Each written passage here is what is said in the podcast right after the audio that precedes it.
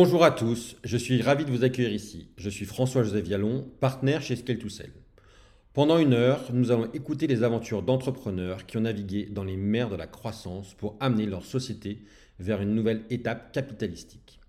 Qu'il s'agisse de cession, d'acquisition ou même de LBO, chaque épisode vous fera découvrir comment ils ont transformé leur société pour surmonter les défis qu'ils avaient face à eux. Dans notre série, nous plongerons en profondeur dans les récits de ceux qui ont mis en action leur vision pour en faire des réalités tangibles, dévoilant leur stratégie et les leçons apprises en chemin. Que vous soyez au début de votre aventure entrepreneuriale ou en pleine phase de croissance, nous vous racontons les coulisses d'aventures humaines destinées à vous guider et vous préparer à votre propre parcours de succès. Alors maintenant, asseyez-vous, détendez-vous et sans plus attendre, place à l'épisode. Bonjour et bienvenue dans ce nouvel épisode des interviews Scale to Sell. Aujourd'hui, je vous propose un épisode un peu particulier. Euh, vous le savez peut-être, j'ai été dirigeant d'une société pendant 10 ans, une société que j'ai cofondée avec deux associés. Euh, et aujourd'hui, j'ai décidé euh, pour, pour cet épisode de m'auto-interviewer. Alors, je ne suis pas dans une vraie auto-interview. j'ai Audrey avec moi, qui est une ancienne salariée, qui a accepté de prêter sa voix à différentes questions que les anciens salariés et des salariés actuels euh, ont choisi de, me poser de façon à documenter cette aventure qui avait été Stardust pour moi pendant dix ans. Alors merci Audrey de, jouer le jeu et de prêter ta voix à, ces différentes questions. Merci à toi. Alors première question, est-ce que tu peux revenir sur les grandes étapes de l'aventure Stardust euh, et notamment sur les points difficiles rencontrés à chaque grande étape? C'est une question que j'aime bien et que j'aime bien poser à mes, invités. Euh, Stardust, c'est une société qu'on a créée en 2010.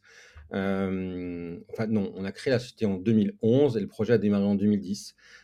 en 2010, moi, je travaillais déjà dans une société qui faisait du, test, qui avait une petite division test, qui s'appelait Mobile Distillery. J'avais été un des tout premiers salariés. J'avais rejoint cette société en, 2000, en 2005. Euh, et après euh, cinq ans dans cette société, euh, j'avais, toujours aspiré à devenir entrepreneur. Et le projet de reprendre l'activité testing a été un moment possible. On n'a pas trouvé d'accord et c'est à ce moment-là que l'aventure s'est lancée. Avec une difficulté particulière qui était de ne pas approcher nos anciens clients. et donc ça, c'est un engagement qu'on a dû tenir pendant trois ans de mémoire, même si la société a disparu entre-temps. Et très vite, en fait, on a fait beaucoup plus de tests que ce que cette activité test pouvait proposer, vu qu'on, si ma mémoire est bonne, à la fin de la première année, on était à peu près à 350 000 euros de chiffre d'affaires, quand l'activité qu'on voulait reprendre au moment de, de, l'étude du projet était à 170 000 euros. Donc ça, c'était la, première année était assez structurante parce que c'est l'année dans laquelle on a appris, on a appris notre rôle d'entrepreneur, on a appris notre rôle de manager. Euh, je ne suis pas parti seul, je suis parti avec Delphine, qui était une de mes collègues, et Guillaume, qui était un de mes prospects.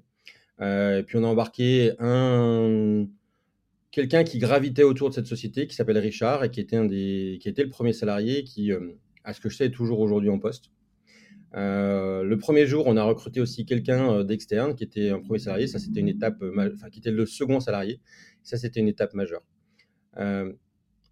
la société s'est développée et je dirais que pendant les trois premières années, on a eu une croissance euh, correcte.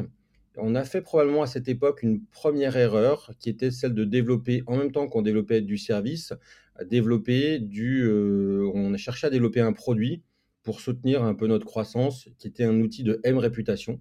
Donc, le métier de Stardust était proposé au départ du test d'application mobile. Et on pensait qu'en développant un outil qui nous permettait d'analyser les commentaires que les utilisateurs laissaient dans les stores, euh, on allait pouvoir justifier notre valeur auprès de nos clients. Cet outil, c'était une bonne idée, euh, mais en fait, il nous fallait beaucoup, il aurait fallu beaucoup de fonds pour être capable de, le, de l'amener à un niveau où ça puisse être un produit utilisable par des personnes externes. Donc, au bout de 3 ou 4 ans, on a décidé, au bout de 3 ans, même si je dis pas de bêtises, on a décidé de, le tuer euh, et, de passer sur autre chose, de se concentrer surtout sur l'activité service, qui était l'activité qui, euh, permettait de tout financer et qui permettait à la société de, se développer. Euh, il y a eu un euh, une, étape majeure dans le développement de la société, qui était l'ouverture d'un bureau à l'étranger. ce qui s'est fait de façon assez fortuite.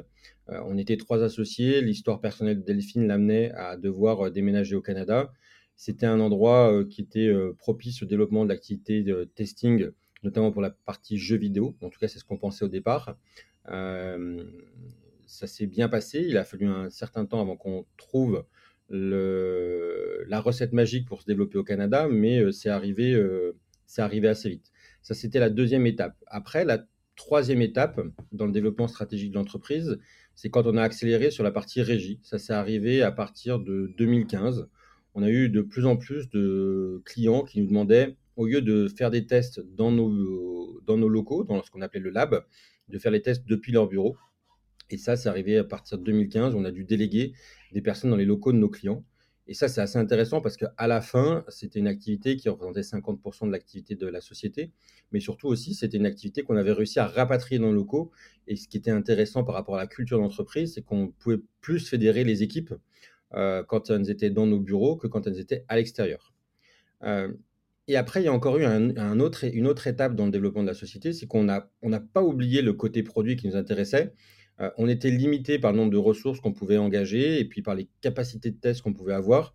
Et là, Guillaume, qui était le, donc le troisième associé, lui a décidé de porter au sein de la société un projet de plateforme, une plateforme de crowd testing, donc où on déployait des tests à travers une communauté de testeurs qui était répartie un peu partout sur la planète et qui nous permettait d'adresser des projets internationaux pour nos clients. Nos clients, c'était principalement des grandes marques de luxe, c'était euh, euh, des, des, personnes qui avaient besoin de faire des tests en France, mais aussi à l'étranger, par rapport à leurs utilisateurs.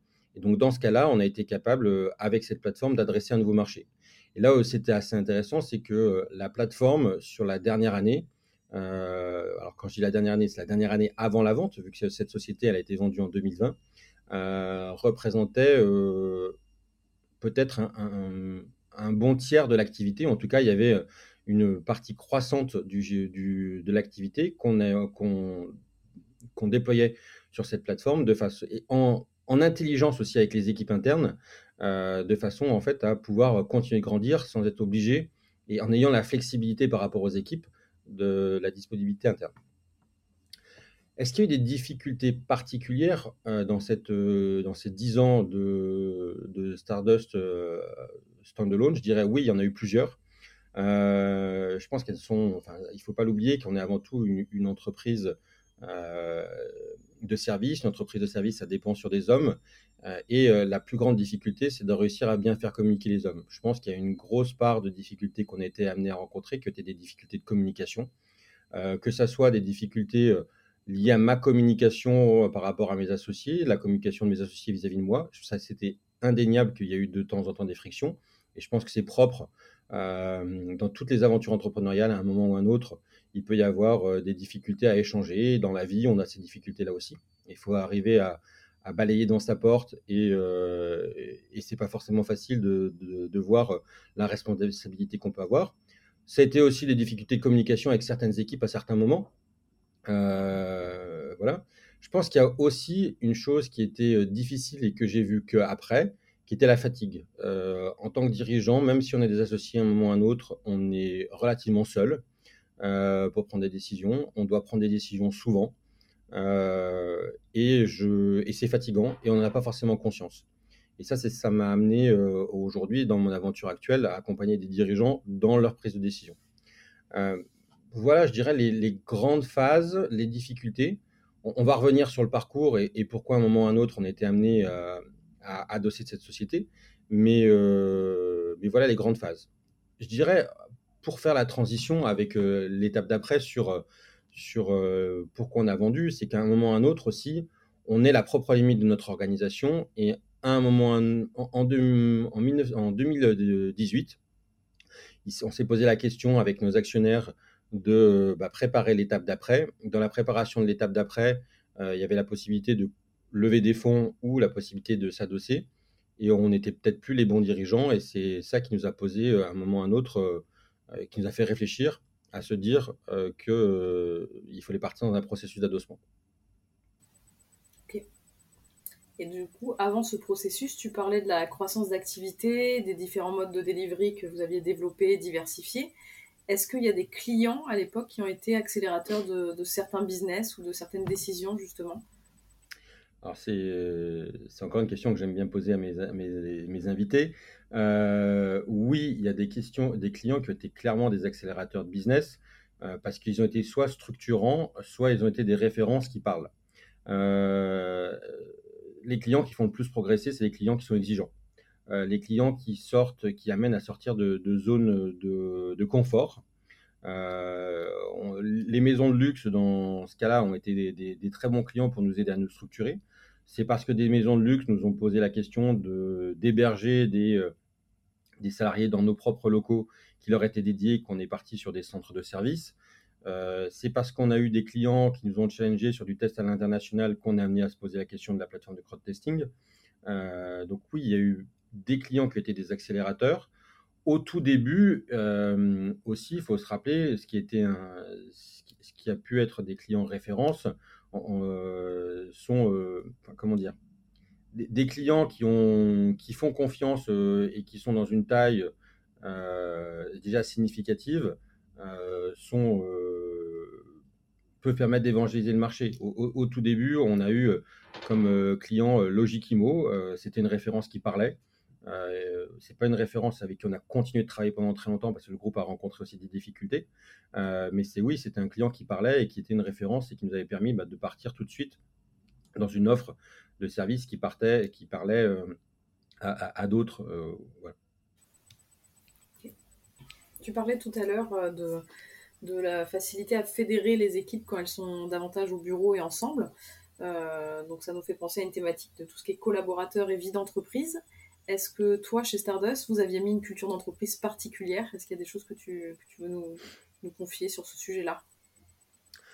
La culture d'entreprise, je pense que c'est quelque chose de très compliqué à expliquer. Euh, c'est quelque chose qu'on vit. Et moi, je dis toujours aussi qu'une culture, quand elle est écrite ou quand tes valeurs sont écrites, euh, c'est pas forcément qu'elles sont vécues. Euh, je pense que tout le monde ne partagera pas ce que je vais dire, euh, parce que chacun a eu sa propre, euh, histoire avec l'entreprise. Euh, moi, je dirais qu'il y a eu beaucoup de... Il y a eu des, choses positives et des choses négatives dans la culture. Une, des choses que je trouve le plus négative, c'est qu'on n'a pas été capable de fêter les succès. Et la, meilleure preuve, c'est qu'on n'a jamais fêté la vente. le Covid est arrivé et a empêché cet événement, mais on l'a jamais rattrapé après. Euh, on a très peu fêté les succès commerciaux. On faisait des moments sympas pour partager ensemble, que ce soit bah, à l'occasion des fêtes, euh, à l'occasion, à diverses occasions annuelles euh, dans l'année. mais voilà, on n'avait pas un esprit, on n'avait pas un esprit de fête qui était, qui était, on n'avait pas un esprit, on n'avait pas un esprit de fête dans l'entreprise qui était, qui était largement déployé. Pour autant, les gens se voyaient en dehors de l'entreprise et euh, faisait, euh, à ce que j'ai appris, des, des soirées ensemble, des jeux ensemble, des, du sport ensemble. Donc c'est qu'on avait réussi à créer quelque chose d'extra, d'extra société. Et ça, c'était une, une, bonne chose.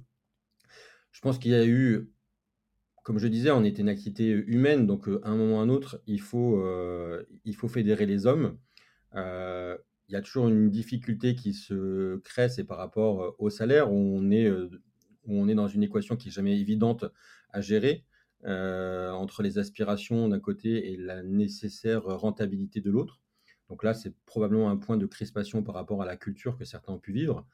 Après, je pense qu'il y avait beaucoup d'écoute. Il y avait beaucoup, beaucoup d'écoute de la direction vers les managers, des managers vers leurs équipes, beaucoup d'attention, une volonté d'intégration assez large. On a été, euh, on a vraiment eu dès de la direction jusqu'au plus bas une volonté d'intégrer des personnes différentes. Euh, j'ai eu, on, a porté plusieurs chantiers autour du handicap. Euh, et c'était une, c'était un, choix qu'on a mis en, qu'on avait mis en place. De, je vais pas dire depuis le début, mais sur lequel on a toujours été, on était sensible. C'est des sujets qui nous ont toujours été, qui nous sensibilités. bref, je dirais qu'en fait, il y avait une certaine culture de la bienveillance dans la société et aussi vis-à-vis des clients. Je pense qu'on a été par rapport à nos clients plutôt mieux disant que moins disant et euh, plutôt flexible parce qu'en fait on savait qu'on était en bout de chaîne et que souvent euh, bah, on était une variable d'ajustement mais on le vivait comme ça. Ok. En 2018, tu nous en parlais, euh, vous êtes posé la question euh, d'un futur événement capitalistique, que ce soit une levée de fonds ou peut-être un adossement. Euh, est-ce qu'en vue de cette structuration qui est nécessaire, vous avez mis en place certains changements, notamment en termes d'outils? Alors en fait, je pense qu'il y, a eu des, il y a eu plusieurs choses. Il y a eu des outils, il y a eu des recrutements, et il y a des recrutements qui te permettent de passer un cap. Il faut en revenir un petit peu avant 2018, 2016, quasiment dans la même semaine, ou dans les deux semaines d'écart, on a été approché par quatre ou cinq sociétés qui étaient intéressées pour nous racheter. C'était super excitant. Malheureusement, en fait, quasiment toutes dans la même journée ont décliné l'offre. Et là, il y a eu un ascenseur émotionnel qui était assez dingue, qui n'était pas forcément. je suis peut-être celui qui l'a le plus mal, vécu parce que je m'étais projeté en faisant cet exercice de répondre à leurs questions. Et, là, on s'est aperçu qu'il y avait effectivement plusieurs trous dans la raquette et que l'entreprise qu'on aimait bien n'était pas forcément sexy, ou en tout cas sexy au point que certaines personnes veuille formuler une offre de rachat ferme. Euh, je pense, euh, du coup, qu'on, enfin, c'est pas je pense, c'est que du coup, on a mis en place des chantiers pour euh, préparer la société à passer différentes étapes. Il y a eu un recrutement que moi j'ai trouvé majeur, même si tous les, je rejoins ce que disait Romain Vacher à ce micro, c'est que tous les, tous les recrutements sont stratégiques, mais mais ouais, il y a, y, a un recrutement qui a, été, qui, qui, a changé la donne en termes de prédictibilité du business. C'est le recrutement d'une DAF qui nous a aidé à structurer sur cette partie-là et avoir plus de visibilité, d'avoir une visibilité financière qu'on n'avait pas forcément avant, enfin même qu'on n'avait pas du tout avant, vu que dans les périodes de doute, on a quand même eu des grosses périodes de doute en termes de, de trésorerie euh, qu'on garde pour soi et qu'on ne partage pas forcément. Euh, mais ça, voilà, ça, ça, a été un recrutement qui était stratégique. Et après, on a mis en place des outils pour euh, suivre différents, différentes choses. On a eu des outils de suivi de rentabilité pour la partie opérationnelle. On a mis des outils de gestion du pipe commercial. on a eu plusieurs CRM dans la vie de la société. D'abord un très gros Salesforce qui n'était pas adapté à la taille de la société. ensuite Pipedrive qui était adapté, agile mais qui ne nous permettait pas de faire vraiment autre chose que de la gestion de notre pipe commercial. Et puis ensuite, on a basculé sur HubSpot avec du marketing automation pour, euh, pour, euh, pour avancer et pour informer nos clients et pour les faire, les faire grandir sur nos problématiques. Euh, il y a eu un deuxième recrutement stratégique à ce moment-là aussi, c'est que quand on a à un moment ou à un autre, on a pris un directeur marketing qui nous a fait passer un cap, qui a positionné la société sur une une communication qui était une communication, je dirais, de l'étape d'après, dans le sens où il a positionné la société déjà parlant à des acteurs et ayant le discours d'une société beaucoup plus grosse que ce qu'on était réellement. Et ça, ça a été, euh, ça, a été, ça a été quelque chose de très important. Après, il y a eu dans les recrutements stratégiques, le recrutement de quelqu'un dédié à la gestion des ressources humaines et uniquement à la gestion des ressources humaines ça a changé aussi la donne. Ça a permis aux collaborateurs de mieux se retrouver, de, de renforcer la culture d'entreprise et la culture d'une évolution de la, de la société. Euh, parce qu'on a mis des process, parce que euh, des choses qui étaient faites euh, souvent de façon artisanale sont devenues de façon plus industrielle. donc ça, c'était un recrutement qui, était, qui important. Puis après, au niveau de la production, on a passé avec vous différents caps. Euh, d'une production euh, euh, où on apprenait notre métier, parce que même si on connaissait les métiers du test par rapport aux applications mobiles, on a progressé progressivement avec d'abord des consultants externes, puis des organismes externes sur la partie qualité, de façon à être meilleur dans notre discours et être capable de proposer d'autres choses. la partie gestion de production, la partie aussi de notre offre commerciale euh, qu'on a fait évoluer pour être capable de proposer plus de services et, proposer des missions plus intéressantes à, nos, aux salariés. Euh, et puis dans la production, bah, il, y a eu, différents euh, managers de la production qui ont apporté chacun la bonne, je dirais la bonne, la bonne touche au bon moment. c'est que de, des personnes qui géraient la production au tout début aux personnes qui la géraient à la fin, il y a eu progressivement différents chantiers qui ont été mis en place de façon à animer les équipes et à ce que tout le monde puisse comprendre où est-ce qu'on en était de la production, où est-ce qu'il y avait des projets qui, qui étaient en avance, où est-ce qu'il y avait des projets qui étaient en retard et quels étaient les risques qu'on pouvait rencontrer dans les projets qu'on était amené à gérer. Donc là aussi, bah, effectivement, ça a été sur la, la, direction de production, il y a eu différents, il recrutements stratégiques qui se, sont passés. J'ai une question qui est revenue plusieurs fois sur le, le, processus de décision. Comment on sait que c'est le bon moment? Pourquoi toi tu as senti que c'était à ce moment-là qu'il fallait vendre? Est-ce que c'est parce que l'entreprise était arrivée, selon toi, à son potentiel maximal? Est-ce que c'est un alignement des planètes euh, dans la vie personnelle et la vie professionnelle? Alors, je pense que non, l'entreprise n'était pas arrivée à son potentiel maximal. Euh, au contraire, on était arrivé, pour moi, à un moment où il fallait accélérer. C'est pour ça qu'on avait envisagé de lever des fonds. Euh, il y avait beaucoup de choses. Il y a des choses qu'on n'avait pas réussi à faire, notamment, c'était comment on pouvait se déployer sur des grands comptes, des plus grands comptes, et être plus profond dans ces comptes-là où il y avait, il y avait un deuxième chantier qui était comment on pouvait accélérer à l'international. on avait fait des tentatives de, de percer en Espagne, en Allemagne, en Angleterre. On avait des succès, mais on n'avait pas un playbook qu'on pouvait, qu'on pouvait démultiplier. Et la recherche d'un partenaire a surtout été à ce moment-là orienté, se dire comment on peut accélérer le déploiement de la société, parce qu'en fait, on est atteint un palier qu'on n'arrive pas à franchir.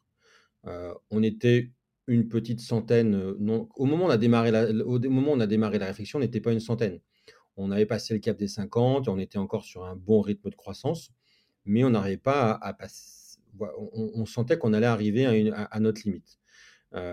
la, parti, pourquoi on est parti plus dans un processus d'adossement que dans un processus de levée de fonds, c'est qu'à un moment ou à un autre, on s'est dit qu'il faudrait lever trop de fonds pour aller, pour,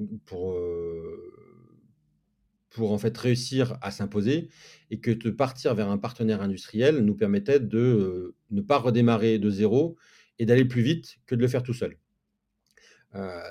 ça, c'est quand tout se passe bien dans la pratique, c'est plus compliqué parce qu'il faut, faut arriver à, se, à, comprendre qui sont ses interlocuteurs. Et dans notre cas, ça a été plus compliqué vu que le Covid est arrivé par là et que moi, je m'étais projeté dans ma tête à une semaine par mois en, Belgique et une semaine par trimestre à l'étranger. et qu'en fait, j'ai juste été deux jours au Luxembourg en deux ans d'accompagnement. Euh, donc, pour moi, l'entreprise n'avait pas du tout atteint, euh, son potentiel. Au contraire, on pouvait accélérer. On avait tous les voyants qui nous qui, permettaient d'accélérer. On n'a pas réussi à le faire. Ça, c'est plutôt, euh, ça, c'est une autre histoire. Mais à ce moment-là, c'était maintenant en post-rationalisant, je pense que il y a aussi une chose, c'est que moi, j'atteignais vraiment mes limites, que j'étais plus forcément le bon dirigeant. En tout cas, je n'étais pas forcément dans tous les bons rôles et qu'il n'y avait personne pour me le dire. Ou que personne ne me l'a dit franchement, ou il n'y a personne qui m'a mis face à mes responsabilités euh, pour me dire François, euh, là, il y a cette partie que tu gères, faut peut-être plus que tu la gères, il faut peut-être que tu te concentres uniquement sur celle-là. Euh, et, je pense que dans le process, dans le, c'est peut-être quelque chose qui a effrayé certaines personnes dans le processus, c'est qu'il y avait un business qui était encore très dépendant de moi euh, et qu'il y a certaines choses qui n'étaient pas complètement structurées. Et voilà. Et une fois que la décision est prise, comment, comment on évalue la valeur de son entreprise? Est-ce qu'on se fait accompagner? Par qui? Comment ça se passe? Bah nous, euh, chez Stardust, on a choisi de se faire accompagner. Euh, on avait déjà, quand on avait été approché en 2016, commencé de discuter avec des personnes pour nous accompagner. Comme le processus n'a pas avancé, on a arrêté. Mais oui, on s'est fait accompagner parce que effectivement, on n'est pas forcément les bonnes personnes pour, pour, pour jouer ce rôle. on n'est pas on n'est pas au courant de tout ce qui se fait, de toutes les, les, bonnes pratiques de marché. donc nous, on s'est fait accompagner par une banque d'affaires, eCap Partners, dont dont j'ai invité Paul sur, sur ce podcast à, s'exprimer. Paul, qui est la personne qui nous a accompagnés sur la fin du processus. C'est eux qui nous ont permis aussi de, voir quelle était la valeur. Mais la vraie valeur, en fait, c'est celle que quelqu'un est prêt à payer. on peut avoir une valeur psychologique, on peut penser qu'on vaut beaucoup plus, on peut penser que nos actionnaires et nos investisseurs nous valorisent à tel prix. Maintenant, le vrai prix d'une société, c'est le prix que quelqu'un est prêt à payer. Euh, euh, et, tout dépend de ce qu'on apporte. Et nous, ce qui a permis à un moment ou à un autre d'être dans, un ratio intéressant, c'est qu'on avait, on avait une très belle marque. D'ailleurs, la marque existe toujours. On avait mis en place des super équipes qui, d'ailleurs, après euh, mon départ, ont continué de faire tourner la société. Et après, on avait mis en place aussi la plateforme qui avait une valeur, qui était un investissement qu'on avait travaillé, qui permettait de vraiment déléguer une partie du, de, l'opérationnel. Et, ça aussi, ça avait une valeur incroyable si on l'avait exploité comme, il faut. la préparation, on l'imagine en tout cas très intense dans un processus de vente. Euh, pour toi, comment tu t'es préparé et quel pourcentage du deal dépend selon toi de cette phase de préparation? Je pense que le deal, il dépend à 100% de la préparation de la société. Et euh, quand je dis ça, c'est je ramène ça à, 2016 où en fait on n'était pas prêt. Euh, il faut que la société à un moment ou à un autre soit dans un état où elle est vendable, ou en tout cas elle est regardable, ou elle est achetable. et doit même être plus achetable que vendable je pense que effectivement cette citation qu'on voit apparaître de temps en temps sur les réseaux sociaux disant une entreprise ça se vend pas, ça s'achète, c'est qu'effectivement on n'était pas achetable en 2016, là on était arrivé en 2020 à une société beaucoup plus structurée dans laquelle un groupe retrouvait des processus auxquels il était familier et qui faisait qu'à un moment ou à un autre, ils voyaient comment ils allaient nous intégrer. donc je pense que ça, c'était une, partie importante, c'est que la société, en fait, en quatre ans, on l'a préparée. Et moi, c'est ce que j'appelle effectivement aujourd'hui le fameux scale to sell. C'est comment on a préparé la société pour qu'elle soit à un moment ou à un autre regardable et achetable par quelqu'un. Moi, comment je me suis préparé euh, Je pense que dans ma vie de dirigeant, je ne me suis pas préparé. Euh, je ne me suis pas préparé à vivre cette étape. Et d'ailleurs, c'est une des grosses, un des gros apprentissages que j'ai fait c'est que j'ai vécu la vente comme un achèvement, là où en fait ce n'était qu'un point d'étape. Euh, je dis pas ça, euh, je dis ça en ayant vraiment réfléchi à, la, euh, à, cette partie-là. Moi, je m'étais pas du tout préparé psychologiquement à cette partie-là. Je m'étais pas préparé à être salarié d'un groupe. Je m'étais pas préparé à ce que ça voulait dire. donc ça, j'étais pas prêt. Par contre, pour, pour vivre le processus d'adossement, oui, là, je m'étais préparé. Euh, je, je m'étais remis à faire du sport de façon euh, quasi quotidienne euh, pendant les premiers mois du processus. j'étais, je suis insomniaque. En tout cas, je dors peu. J'avais essayé de redormir un peu plus. j'avais pris des vacances dans, cette, dans cette période. Donc j'étais, je pense que j'étais dans un état plus calme. Et puis, il y avait les équipes, et tu en faisais partie, qui m'avaient qui me déchargeaient de l'opérationnel et qui ont fait qu'à un moment ou un autre, sur le processus de vente, entre l'accompagnement de la banque d'affaires et la structuration de la société, j'étais pas dans un stress de tous les moments. J'ai eu beaucoup de doutes sur le processus. Le processus, d'ailleurs, il a été long, euh, vu qu'il a duré quasiment, euh, il a duré plus d'un an. Euh, mais, mais en fait, oui, j'étais préparé. Tu parles des doutes? Euh, est-ce qu'il y a un moment particulier où tu as douté euh, plus que d'autres? Dans la vie d'entreprise, je pense que c'est à partir de 2015 où j'ai eu le plus de stress. Euh, j'ai eu le plus de stress, pourquoi? Parce que en fait, on commençait d'être dans une taille intéressante. 2015, si ma mémoire est bonne, entre la France et le Canada, on est, entre 40 et 50. On fait quasiment 3 millions de chiffres d'affaires. la rentabilité se dégrade parce qu'on croit beaucoup. Euh, on investit dans la plateforme. Euh, donc oui, là, il y a eu des phases de doute à ce moment-là. Puis à ce moment-là, ça correspondait aussi à la... mais j'avais des enfants euh, qui commençaient à grandir. donc oui, il y a un stress qui s'accumule entre le stress familial et le stress du dirigeant. on est sur des plus gros marchés, on est face à des concurrents qui sont plus structurés. donc ça génère naturellement et de l'excitation, mais du stress aussi et et il suffit qu'on ait un peu de fatigue pour pas forcément, pour pas forcément toujours être optimiste. Et la société grandissant aussi, il y a de plus en plus il y a des problèmes qu'on est amené à traiter qui sont pas forcément des problèmes, qui sont toujours, fun et qui en soi, peuvent déstabiliser. Justement, avec, le recul, là, tu as, conscience de certaines difficultés. Qu'est-ce que tu ferais différemment avant, pendant et après la revente de ton entreprise? Y a des choses que tu changerais? Oui, oui. Je pense qu'avant déjà, euh, je pense qu'il y a des... J'ai parlé des difficultés de communication. Et effectivement, euh, je pense que c'est quelque chose que j'essaierai de mettre beaucoup plus à plat et beaucoup plus vite.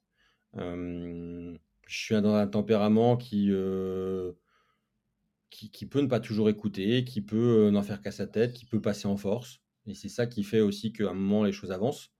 Euh, mais d'un autre côté, ça, à un moment, ça laisse aussi des blessures euh, à des personnes qui n'ont pas l'impression d'être écoutées, qui n'ont pas l'impression d'avoir leur place.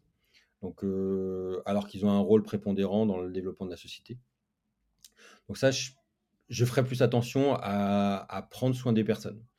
Je pense que dans le processus de vente, il y a un, vrai sujet qu'on traite souvent très mal ou très peu, c'est comment va se passer l'intégration, l'intégration à court terme et l'intégration à long terme. quels seront les rôles qu'on veut, les rôles que l'on veut que ces équipes aient, comment vont se passer les choses. Je pense que c'est la partie la plus difficile, c'est comment on va générer des synergies et pourquoi une entreprise à un moment est amenée à vous acheter, quelle est la raison ou les raisons. Et s'il y a trop de raisons, c'est qu'il n'y a pas de bonnes raisons. Et s'il n'y a pas de bonnes raisons, ça veut dire que ça sera difficile de trouver des vraies synergies. En tout cas, on va devoir, euh, enfin, de mon point de vue, en fait, on va, euh, on va passer beaucoup d'énergie à trouver des synergies. Donc peut-être qu'on ne trouvera pas les bonnes synergies. Donc ça, je pense que c'est euh, voilà, réfléchir à l'intégration de façon très avancée durant le processus, c'est quelque chose auquel je ferai attention la prochaine fois. Euh, parce qu'en fait, euh, c'est je pense qu'un peu par, euh, par peur que les choses n'aillent pas, au bout, on ne veut pas investir de l'énergie dans sur ce chantier-là. Alors que pour moi, c'est le chantier majeur en fait de, du processus de vente. C'est qu'il faut qu'on trouve à court, moyen et long terme une place dans l'organisation ou pas. Et que si on n'en trouve pas, qu'on le dise dès le début. Moi, une des choses que j'ai très mal géré euh, et qui aujourd'hui, euh, c'est probablement un de mes plus grands regrets, c'est que comme je n'avais pas conscience de la fatigue que je pouvais avoir, euh, j'ai, on, a, on a mis en place un mécanisme d'earn-out qui était commun à tous les associés opérationnels, alors qu'en fait c'était une erreur parce qu'on n'était pas sur les mêmes marchés, on n'était pas dans le même état. et, et, comme j'ai mal géré mon après, euh, bah, voilà, ça, ça, a été, euh, ça a été un, une problématique dans, nos relations d'après. On parle du processus qui est quelque chose de très, de très concret, de très factuel. Euh, après, il y a les facteurs humains. toi, quel rôle a pu jouer ta sensibilité, ton intuition dans tes prises de décision, que ce soit dans ce processus-là ou dans ta vie entrepreneuriale en général? Alors, moi, je suis instinctif. Et ce qui veut dire que je ne suis pas toujours très analytique. Et euh, la force que j'ai eue, enfin la chance que j'ai eue, plus que la force que j'ai eue, c'est que j'étais entouré de personnes qui réfléchissaient plus que moi. Euh, et qui m'ont tempéré euh, et qui m'ont parfois évité de faire des bêtises. même si pour au final prendre la même décision, mais d'avoir des personnes qui challengent des intuitions, c'est pas forcément une mauvaise chose. En tout cas, maintenant, c'est comme ça que je vois les choses. Euh, sur le moment, je ne voyais pas forcément, je voyais plutôt comme, euh, euh, comme un poil à gratter ou comme quelque chose qui empêche de tourner, qui, empêche d'avancer. j'ai de l'instinct, mais l'instinct, il ne faut pas toujours le suivre. Parfois, parfois, c'est un, parfois, en tout cas, c'est ce que j'ai appris, et, notamment dans les années après c'est que l'instinct pouvait euh, te faire faire des grosses erreurs. et que l'ego du dirigeant peut lui faire faire des grosses erreurs, en tout cas aussi. Donc je pense qu'il faut avoir de l'instinct, mais il faut aussi avoir des garde-fous internes, externes, et notamment, je pense qu'il faut avoir des garde-fous totalement externes, dans le sens des personnes qui n'ont aucun intérêt à ta réussite ou à ton échec, de façon à donner, à donner des conseils sans biais, ou en tout cas qu'on ne perçoive pas qu'il puisse y avoir des biais dans leurs dans leur conseils. Il y a un autre trait de ta personnalité qui est abordé dans une question. on dit de toi que tu es quelqu'un de réservé. comment tu as géré cela, ce trait de personnalité au cours de ton parcours d'entrepreneur? Alors, effectivement, je suis réservé. Euh, c'est pas forcément toujours évident pour tout le monde de, savoir ça. Euh, parfois, on peut même dire timide. Euh, je pense que déjà, c'est bien parce que ça évite de dire être réservé. Parfois, ça évite de dire des grosses conneries. et on réfléchit, on réfléchit un peu plus longtemps avant de les dire. pas toujours, parce que parfois, pour, pour vaincre sa réserve, vaincre sa timidité, vaincre je ne sais pas comment on peut l'appeler, on, va se faire violence et du coup, on va être dans quelque chose qui n'est pas forcément naturel. Et, du coup, on peut être aussi dans, quelque chose qui peut être mal vécu de l'autre côté. Euh, parce que euh, parce que on projette des, enfin, on, appréhende le moment de dire les choses ou d'annoncer les choses et que euh, certaines, peuvent être mal perçues la façon dont elles les reçoivent. Je pense qu'après tout, malgré tout, ça reste une force à partir du moment où on en a conscience. Et au final, on construit aussi une entreprise qui, euh, nous ressemble. Qui nous ressemble. Euh, moi, je, pense qu'effectivement, le fait que je sois réservé m'a permis, à un moment ou à un autre, d'être plus dans l'écoute et a permis à des personnes de trouver leur place dans cette organisation qu'elles n'auraient pas trouvé ailleurs. Il y a des entrepreneurs leaders, il y a des entrepreneurs plutôt vendeurs. Euh, quelle approche au final marche le mieux? Je pense qu'il y a, hum, ça dépend des, ça, dépend des, ça dépend, ça dépend, comment dire, ça dépend des phases. Je pense que tout entrepreneur doit être vendeur et euh, on ne peut pas être dirigeant si on n'est pas un minimum leader. Après, moi, il y a une chose que je ne suis pas du tout, euh, c'est manager. Euh, c'est pas parce que je n'aime pas les personnes, euh, au contraire, je pense que j'adore les personnes, mais je ne pas forcément, je ne prête pas assez d'attention ou je ne fais pas l'exercice de, de gestion qui va, va avec. inspirer les gens pour les faire avancer dans un but commun, ça m'intéresse. gérer comment on avance dans ce but commun, c'est pas là où j'ai ma plus grande zone de force. Après, l'entrepreneur vendeur, je pense qu'un entrepreneur doit être tout le temps dans la vente. Euh, on est dans la vente de sa boîte euh, du premier jour jusqu'au jour où, on la quitte. Euh, parce qu'il faut, il faut la vendre à son banquier, il faut la vendre à ses associés, il faut la vendre à ses clients, il faut la vendre à ses salariés, il faut la vendre aux médias. Donc, à un moment ou à un autre, on est dans un exercice de vente permanent. Attention, à un moment ou à un autre aussi, à ne pas croire que la réalité correspond à ce qu'on raconte. Euh, ça, c'est un exercice dans lequel on a facilement, on peut facilement, et un piège dans lequel on peut facilement tomber, c'est de croire que l'entreprise est aussi belle que ce qu'on la pitch. Et elle est probablement, il n'y a, pas forcément une grande différence, mais de temps en temps, euh, il peut y avoir une différence, et une différence entre ce qu'on perçoit en tant que dirigeant et de ce que les gens vivent réellement. Et, euh, on n'a pas, pas forcément envie de tout le temps voir ça. Ça nous amène à une question que tu connais bien et que tu poses à chacun de tes invités. Euh, est-ce qu'il y a une compétence particulière euh, qui est pour toi nécessaire d'avoir quand on est entrepreneur? Bah, J'ai déjà répondu sur la vente parce que pour moi c'est important. Je pense que l'optimisme c'est la... une compétence, euh, c'est une qualité qu'on doit avoir c'est et qu'on doit avoir pas tout le temps, mais dans la durée. Quand je dis pas tout le temps, c'est que moi j'aime dire c'est qu'entreprendre c'est 15 baffes et un bisou par jour.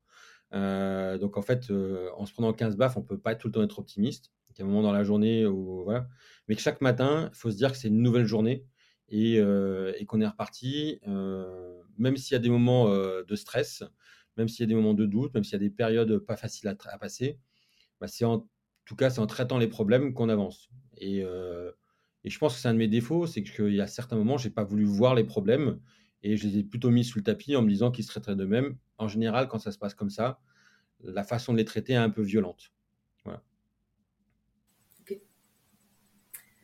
Aujourd'hui, la page Stardust est tournée. Euh, où est-ce que tu en es, toi?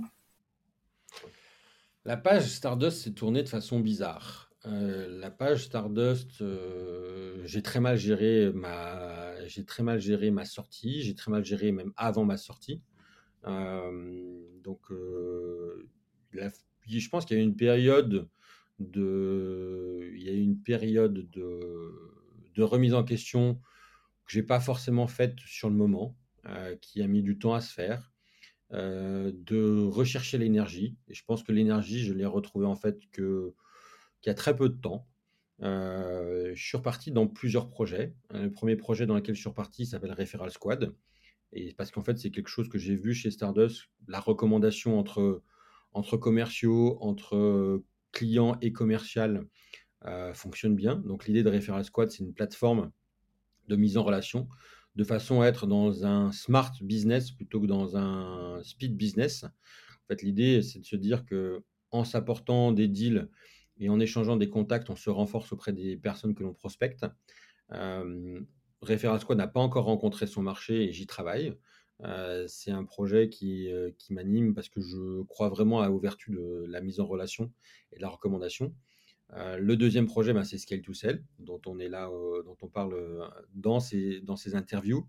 je pense que Scale to Sell s'appuie vraiment sur ce que j'ai vécu avec une super équipe durant, durant les quatre dernières années de Stardust indépendant. On a fait grandir la société jusqu'à un moment ou un autre.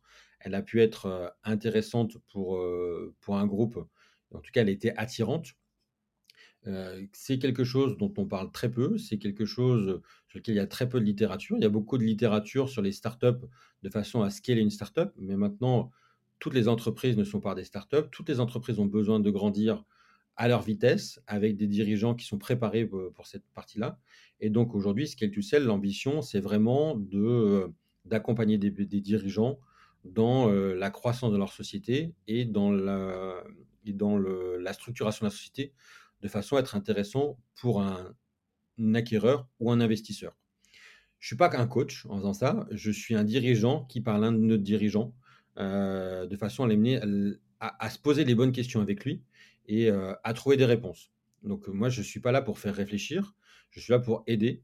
Euh, l'idée pour moi de Scale to Sell, c'est que ça devienne une vraie société de conseil avec sa propre équipe qui grossisse. J'ambitionne, tu vois, si, on était dans un an entre 6 et 10 personnes, 6 et 10 consultants, je pense que j'aurais atteint mon objectif. Parce que je pense qu'il y a un marché, et notamment dans cette période trouble que l'on vit, vivre, enfin, à, se poser en tant que dirigeant avec des personnes qui sont déjà passées par là, c'est toujours quelque chose d'enrichissant, en tout cas qui permettent de mieux préparer le futur. Donc ça, c'est c'est là où j'en suis, c'est là où je me projette. Après, à plus long terme, voilà, je pense que je pense que voilà, c'est les deux Referral Squad et, euh, Scale to ont des positionnements qui se nourrissent les deux sociétés, en tout cas les deux activités.